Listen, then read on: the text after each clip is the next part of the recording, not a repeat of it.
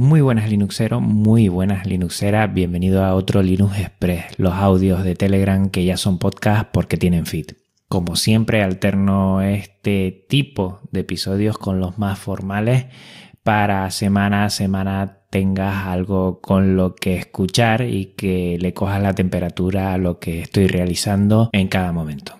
Este es el número 35, este Linux Express. Y como siempre, lo primero, pues echarle un vistazo al anterior episodio, el número 45, distros ligeras.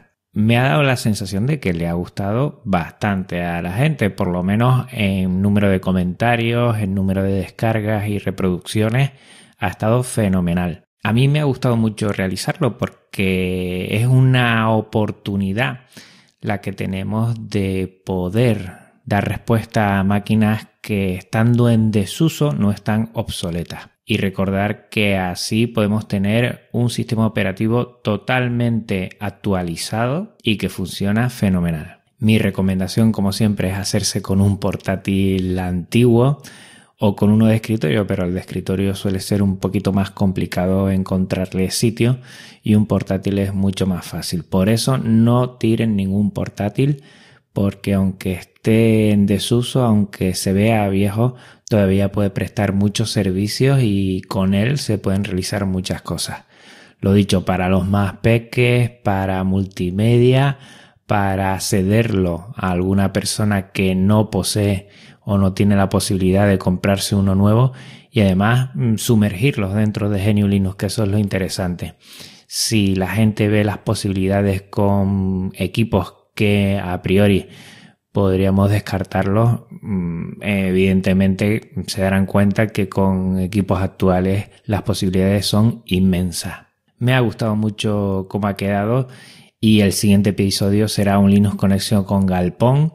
Vamos a tener a Miguel y a Antonio, que son los padres de Minino. Este episodio ya lo tengo grabado porque he querido tener bastante tiempo porque puede que dentro de unos días se me condense algún tipo de trabajo o responsabilidades familiares y por eso ya lo he terminado de grabar y prácticamente está editado. Y les aseguro que yo por lo menos he disfrutado mucho.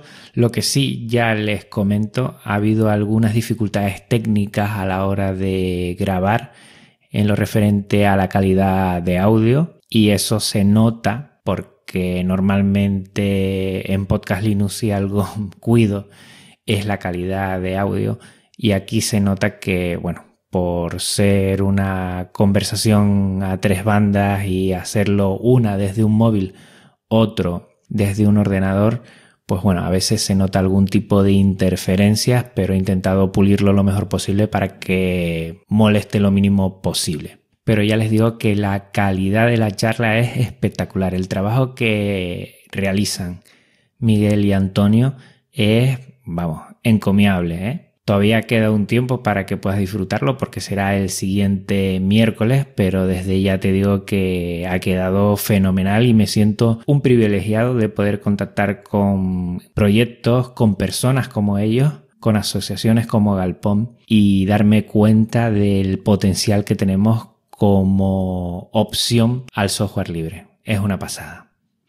Y una opción a tener en cuenta son los nuevos ordenadores que están saliendo, ordenadores chinos de muy bajo coste que están saliendo. Eh, me he hecho con uno de ellos, con el Yepo 737A. Había otros dos posibles, pero al final me he decantado por este porque vi en su momento que daba menos problemas. A partir de aquí eh, lo de dar menos problemas pues va a ser toda una odisea eh, porque este ordenador te viene con Windows 10, te viene con un procesador, un Apollo Lake, que son los nuevos de Intel, de bajo consumo, y vamos a ver cómo se porta. No las tengo todas conmigo. Eh, ya he escuchado que para instalar Linux le va a costar, pero bueno, pues va a ser una especie de taller personal que hace años me acuerdo de pelearme con algunos ordenadores para instalarle GNU Linux. Últimamente es muy sencillo, pero con todo lo que sale nuevo, casi siempre GNU Linux le cuesta al principio y ahí me hallo. He hecho ya algunas pruebas con alguna distro que sé que desde el principio se instala entre comillas, fácilmente, pero te digo desde ya que hay algunas incompatibilidades que voy a tener que lidiar con ellas y a ver cómo va. Seguramente haga un especial de este netbook de 13,3 pulgadas de muy bajo coste y ahí quedará como una alternativa más a todo lo que hay. No sin muchas dificultades, lo digo ya, ¿eh? Y hablando de nuevas posibilidades, también te tengo que comentar que he sacado una nueva cuenta en Mastodon en Mastodon Social eh, con arroba podcastlinux a raíz de muchos comentarios que me han hecho de que intente eh, trabajar con herramientas de software libre. Pues bueno, pues me he hecho en Mastodon poco a poco. Voy a utilizarlo. Normalmente, como sabes bien, estoy tanto en Twitter como en Telegram. Y creo que voy a intentar de alguna manera publicar en Mastodon e intentar conectar la cuenta de Mastodon a Twitter.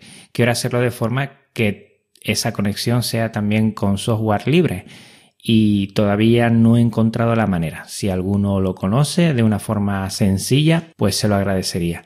Y así sigo experimentando un poco con el software libre porque creo que es una oportunidad. Aunque ya saben que yo soy de la idea de que tenemos que estar con herramientas libres, pero también tenemos que llevar esas herramientas libres y esa divulgación a sitios que no son libres, como Twitter, como Facebook. A mí es que me cuesta mucho Facebook, la verdad.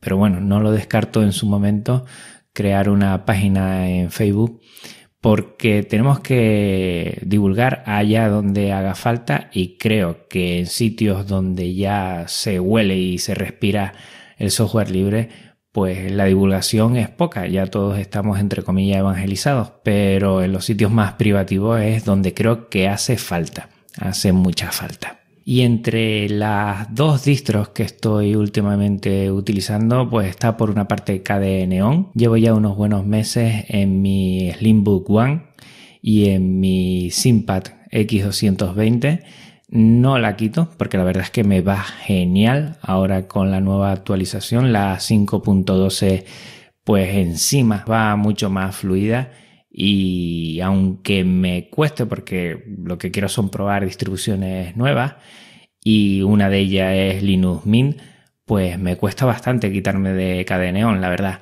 aunque Linux Mint también me encanta mucho. En su escritorio Cinnamon, pues la verdad también me gusta y lo tengo en otras máquinas. Entonces voy alternando y las que estoy utilizando más son estas dos prácticamente a la par, pero sí es verdad que para el trabajo que hago de audio utilizo Cadeneon. Cadeneon la verdad es que cada vez yo lo veo más estable, más fluido, más ligero, si se puede decir de esa manera. Y me cuesta, me cuesta quitar. Eh, lo he pensado varias veces, pasar a Linux Mint en las máquinas que tengo en casa y, no, pues sigo con KDE porque me gusta, porque veo estabilidad. Pero Linux Mint para los nuevos, para los noveles, también lo veo como una de las principales bases a tener en cuenta.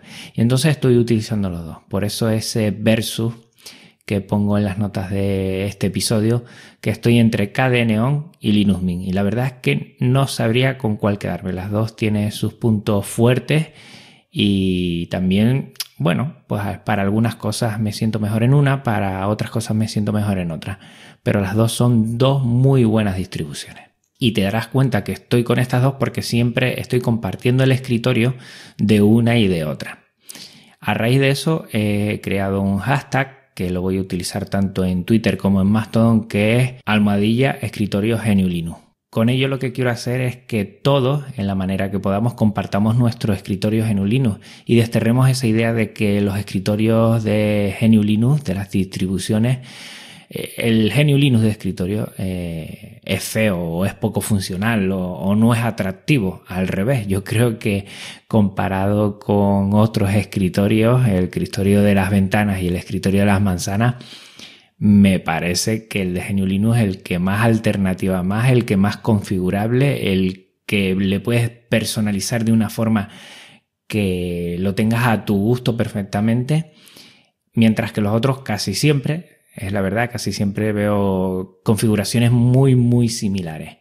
Por eso te animo a que tú también en tus cuentas de redes sociales pues utilices este hashtag escritorio genio Linux y así podamos sacar un poquito pecho de las bondades que tiene genio Linux también en el escritorio que muchas veces no se tiene en cuenta, se cree que es feo, se cree que es poco funcional, se cree que es simple y para nada. ¿eh? La verdad es que no hay sistema de escritorio más configurable y más personalizable que Genio Linux. Pues bueno, por mi parte nada más, agradecerte que siempre estés ahí semana a semana, ya sea en Linux Express o ya sea en los podcasts Linux formales y que ya sabes que me tienes en Twitter, en Mastodon, que el correo es podcastlinux.vpodcast.net, la web vpodcast.net barra podcastlinux y el blog podcastlinux.com. En Telegram, que ya somos bastantes, seguimos eh, avanzando con más de 600 miembros, arroba podcastlinux. En YouTube, también arroba podcast Linux, que por cierto, el vídeo, el screencast de Minino está creciendo y está consiguiendo que mucha gente lo vea. Y por último, los feeds. Los feeds son muy importantes para que nada más yo publique estos podcasts, ya sea el Linux Express o el podcast Linux, te lleguen directamente a tu podcatcher, a tu teléfono o a tu ordenador. El de podcast Linux, el formal es feedpress.me barra podcast Linux y este de Linux Express, los audios de Telegram, es feed.firmware.com barra Linux Express. Lo tienes todo en las notas del programa, accede a ella. Venga, Linuxero, Linuxera, un abrazo muy fuerte. Hasta dentro de una semana, recuerda que vamos a tener una charla muy especial con Miguel y con Antonio, los padres de Minino que están dentro de esta asociación tan fantástica que es Galpón. Chao.